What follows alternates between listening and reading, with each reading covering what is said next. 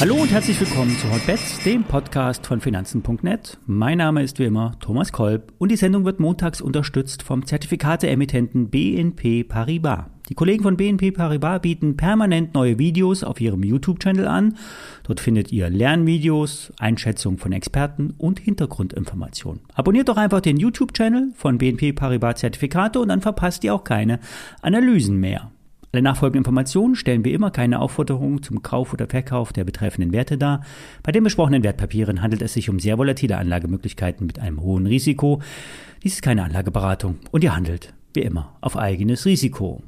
Ja, seit Freitag sind wir im dritten Quartal. Zweites Halbjahr 2022 und es sollte eigentlich besser werden. Theoretisch. Denn aus saisonaler Betrachtung steigen die Märkte bis Ende Juli. Das Sentiment ist weiterhin im Extrembereich. So eine negative Stimmung kommt nur sehr selten vor.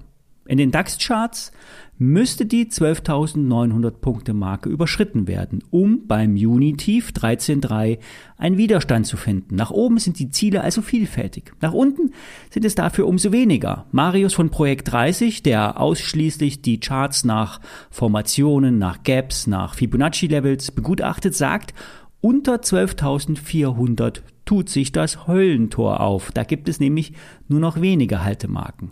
Aber die Tageskerze am letzten Junitag hat eine Umkehrformation gemacht, hält das letzte Tief, das zweimal getestet wurde, bei 12.618, gibt es mehr Chancen auf der Oberseite. Kommen wir zu den Hebeltrades. Der letzte Woche empfohlene Long auf die BioNTech ist rund 20% im Plus und hier könnte noch mehr gehen, denn die Aktie von BioNTech ist stark im Vergleich zum Gesamtmarkt. Es liegt an der Omikron-Booster-Impfung, die für den Herbst anstehen könnte. Die US-Regierung hat letzte Woche 100 Millionen Dosen für 3,2 Milliarden Dollar fest bestellt und weitere 200 Millionen Dosen optioniert. Sollte dann die nächsten Tage die Notfallzulassung durch die FDA kommen, könnte im nächsten Schritt auch die Europäische Arzneimittelbehörde grünes Licht geben und dann die entsprechenden lokalen Behörden der Mitgliedsländer äh, nachziehen.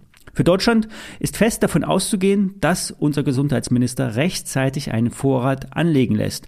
Man mag von ihm halten, was man will. Er denkt wie ein Arzt und Wissenschaftler, ganz im Gegenteil zu seinem Vorgänger. Im Chart steht BioNTech vor dem oberen Ende eines Abwärtstrendes. Wird die 153 plus minus nach oben durchbrochen, kann sich der Wert darüber auch halten, sind möglicherweise 160 und 170 Euro möglich. Die Analystenziele liegen bei 200 Euro plus X. Kurz unter 200 Euro ist auch noch ein altes Gap, das noch geschlossen werden will.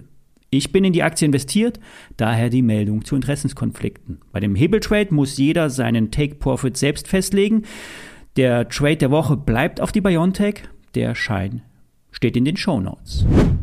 Ich habe auch zwei höhere Anfragen bekommen, einen zu Verbio und dem Gaspreis. Beides ist irgendwie gleichgelagert. Bei Verbio geht es um Biokraftstoffe. Die Firma hat schon viermal die Prognosen angehoben.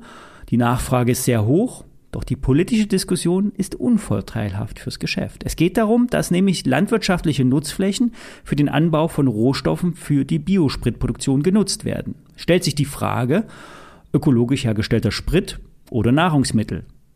Dass man das nicht mit Ja oder Nein beantworten kann, liegt auf der Hand. Die öffentliche Diskussion macht es noch viel schwieriger. Grundsätzlich werden ja bei Verbio Agrarrohstoffe mit einer niedrigen Qualitätsstufe in äh, Biosprit umgewandelt. Was wäre aber, wenn die Regierung die Umwandlung von Agrarrohstoffen zu Benzin einschränken würde? Bisher soll ja nur die Förderung auslaufen. Ein Verbot wäre für die Firma katastrophal. Auf der anderen Seite könnte Biogas ein Wachstumstreiber sein. Gas fehlt und wir brauchen Ersatz. Die Aktie ist von 80 auf 40 Euro gefallen und erholte sich zuletzt. Der Aktionär rechnet mit einem Abbau des Abschlags, sprich höhere Kurse sagen die Kollegen aus Kulmbach. Haug Aufhäuser bleibt bei der Einschätzung kaufen mit einem Kursziel von 85 Euro. Und ähm, das äh, Begründung ist nämlich, dass das abgelaufene Geschäftsjahr sehr stark war und vor allen Dingen die Nachfrage nach CO2-Zertifikaten stabil hoch war. Nun muss man allerdings damit rechnen, dass die Nachfrage sich wieder normalisieren wird und die Prognosen eher vorsichtig formuliert werden. Bei Gas fragt mich Julius, wie sich der Gaspreis entwickeln könnte. Zumal ja die Nord Stream 1 bald auf Null heruntergefahren wird wegen Wartungsarbeiten. Jetzt wäre es im Worst-Case-Szenario möglich, dass der Hahn nie wieder aufgedreht wird. Ist das Szenario grundsätzlich denkbar? Ist es wahrscheinlich? Eher nicht. Denn Russland muss irgendwo hin mit dem Gas. Es kann nicht einfach in das Loch zurückgepresst werden. Es gibt keine alternativen Logistikbrücken. Eine Verflüssigung und Verkauf via Schiff ist aus Kapazitätsgründen unmöglich. Eine Schließung der Bohrlöcher sehr gefährlich für Russland, denn es ist nicht klar, ob bei einem erneuten Auftreten das Gas wieder so aufsteigen würde. Robert Halber von der Baderbank erwartet keinen Gasstopp, vielleicht einen reduzierten Durchfluss von 20 Prozent, um uns Deutschen zu zeigen, wer am längeren Hebel sitzt. Bei einem technischen Problem wegen einer fehlenden Gasturbine wäre es auch im absoluten Notfall denkbar, Nord Stream 2 zu öffnen. Angeblich ist die Pipeline einsatzbereit und mit Gas gefüllt. Politisch wäre das ein Super-GAU, doch bevor die chemische Industrie stillsteht und die deutsche Wirtschaft vor dem Kollaps steht, sollte auch das denkbar sein. Wenn wir auf die Kurse sehen, sehen wir einen fallenden Gaspreis. Vom Hoch hat sich dieser fast halbiert und könnte sogar im Extremfall noch einmal um 50 Prozent fallen. Wäre dann der Lieferstoff ein ernsthaftes Szenario? In den Kursen sieht man es nicht. Aber dann würden natürlich höhere Preise dastehen.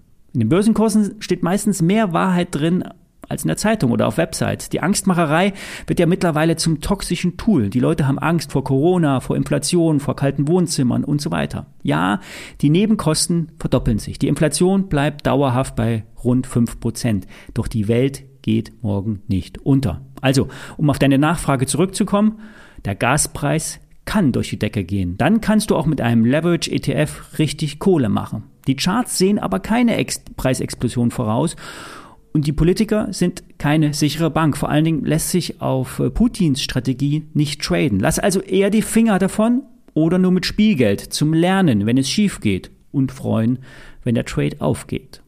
So, das war's für heute. Die Amerikaner feiern heute Unabhängigkeitstag, daher kein Börsenhandel in den USA. Eine Chance für uns, alleine nach oben auszubrechen. Mehr wissen wir dann morgen. Bis dahin.